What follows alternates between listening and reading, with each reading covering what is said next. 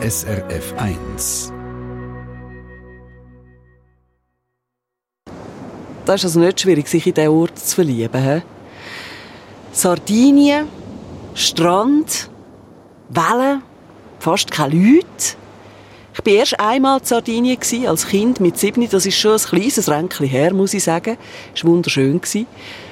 Aber wahrscheinlich ist es noch viel schöner, als ich es in Erinnerung habe. Das können wir Sie jetzt gerade fragen. Die Ursula Gabras Keller, die wir kennenlernen. SRF 1 Die fünfte Schweiz. Schweizerinnen und Schweizer erzählen aus ihrem Leben im Ausland. Ursula Gabras Keller aus Langenthal im Kanton Bern, 63, Krankenschwester, mittlerweile pensioniert und sie lebt seit 37 Jahren äh, Gardedu auf der Insel Sardinien. Ihr Mann ist selber Sard. Die beiden haben zwei Kinder und der Sohn arbeitet mittlerweile in Zürich, die Tochter, die mit der Familie in der Wohnung oberhalb von ihr, also auch auf Sardinien. Und mit der kleinen Enkeltochter redet Ursula Gabras konsequent Berndeutsch und mit mir jetzt auch. Grüezi wohl, Frau Gabras. Grüße, Frau Nageli. jetzt muss ich Sie gerade mal fragen, wie gut versteht denn Ihre Enkeltochter Schweizerdeutsch? Also sie versteht aber äh, sie gibt mir gerne auf italienische Antwort. das ist aber schon bei meinen Kindern so gewesen. Ah ja? Ja, und mich sieht sie natürlich noch weniger als, ähm, als Mutter, die mit ihr in Italienisch redet. Ist es von dem her vielleicht auch noch ein bisschen schwieriger. Aber äh, ich denke, es ist einfach wichtig, dass sie vor allem äh, ähm, es versteht, einfach, auch wenn sie nicht, äh, nicht auf deutsche Antwort gibt. Mhm. Ja, wobei es jetzt vielleicht auch Leute gibt, die finden, ja, wieso ist denn das so wichtig? Die leben ja auf Sardinien, die, also eben mit der Großmutter können sie offenbar auch Italienisch reden. Warum ist es ihnen so wichtig, dass sie Schweizerdeutsch lernen und verstehen? Aha. Ja, das ist vielleicht mal äh, später. Also mein Sohn hat ja nachher auch ähm, in die Schweiz arbeiten und dann ist es ihm gut gekommen, dass er äh, einmal eine Basis hatte, sagen wir, von Sprache her. Mhm, mh, mh. Das denke ich, ist das vielleicht, hat auch die ähm, beide Nationalitäten und ähm, also Staatsbürgerschaften und darum weiß man ja nie, was im Leben eigentlich mal passiert. Also von dem her eigentlich hätte ich gerne, dass sie das noch lernt. Also für alles vorbereitet sind dann die äh, Enkelkinder.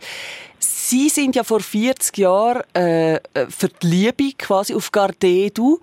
Damals war es noch viel weniger touristisch gewesen. Erzählen Sie mal, wie haben Sie die erste Zeit dort erlebt? Also die erste Zeit war nicht so einfach weil eben in dieser Zeit hat es in Gardedo nicht viele Touristen gegeben, weil das ist ein Dorf das neu ist aufgebaut wurde und hat erst im 84 nachher die Unabhängigkeit ähm, äh, erreicht von dem Dorf, was vorher eben dazugehört hat. Das war ein Dorf in den Bergen. Und darum ähm, hat es dort sehr wenig Leute, äh, äh, sehr wenig Häuser gehabt und ähm, die Straßen sind zum Beispiel noch nicht her. Es hat zwei Läden gehabt, ähm, äh, Ding, ein Caseficio, also eine Käserei. Und es, ja, es hat, ist einfach alles im Aufbau gewesen. Darum hat es dort noch nicht so viele Touristen gegeben.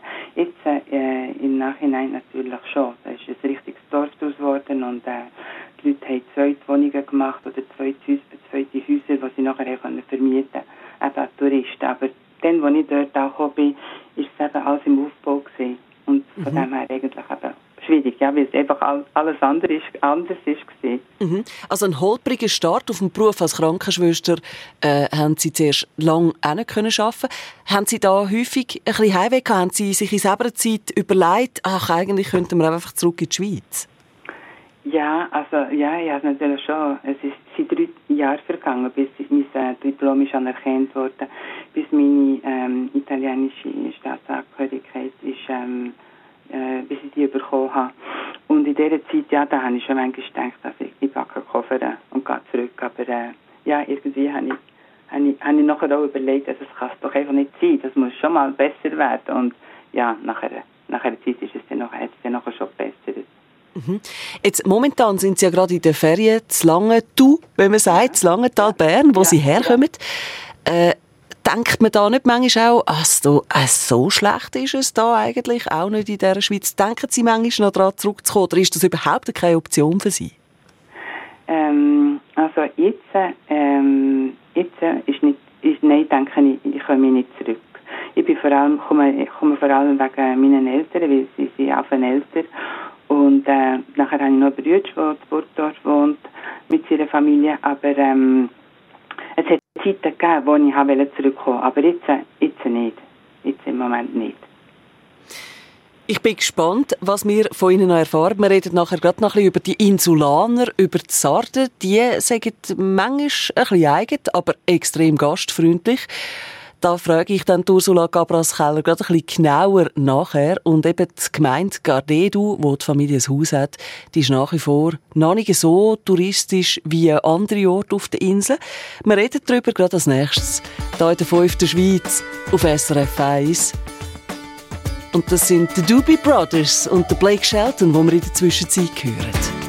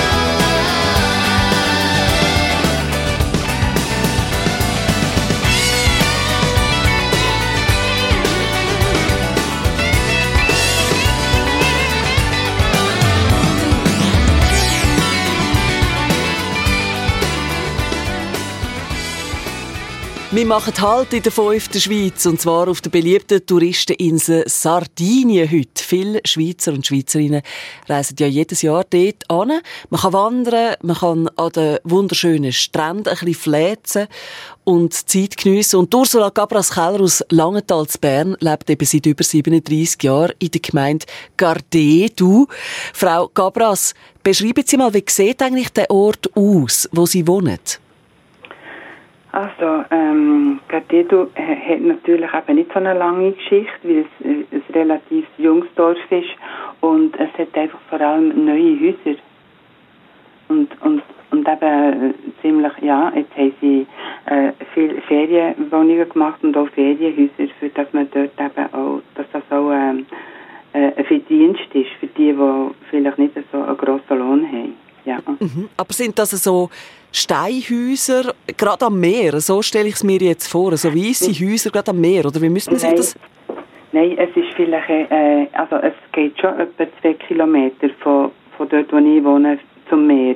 Ganz am Meer hat es nur wenige, wenige Häuser, die, die einfach schon früher gebaut wurden. Aber jetzt äh, hat es auch ähm, dürfen sie eigentlich auch nicht mehr so äh, gerade am Meer anbauen. Mhm. Darum es ist ein Dörfli, das etwa zwei Kilometer vom Meer entfernt ist. Mhm. Aber gleich, oder? Wenn man gerade so nah vom Meer wohnt, ja. wird, wird, das eigentlich zur Gewohnheit? Äh, oder schätzt man nach wie vor Spaziergänge an den Stränden entlang? Oder ist das so, dass man es irgendwann gar nicht mehr sieht, wie extrem schön das ist, wo man sich da befindet? Äh, nein, nein, das, das, das sehe ich schon. Also, das, äh, sehe ich schon jeden Tag, wenn, dass es schön ist. Also, dass, dass ich mich dort eigentlich wohlfühle. Ich kann vielleicht, ähm, warten, bis das Wasser ein bisschen wärmer ist, bis ich gehe baden.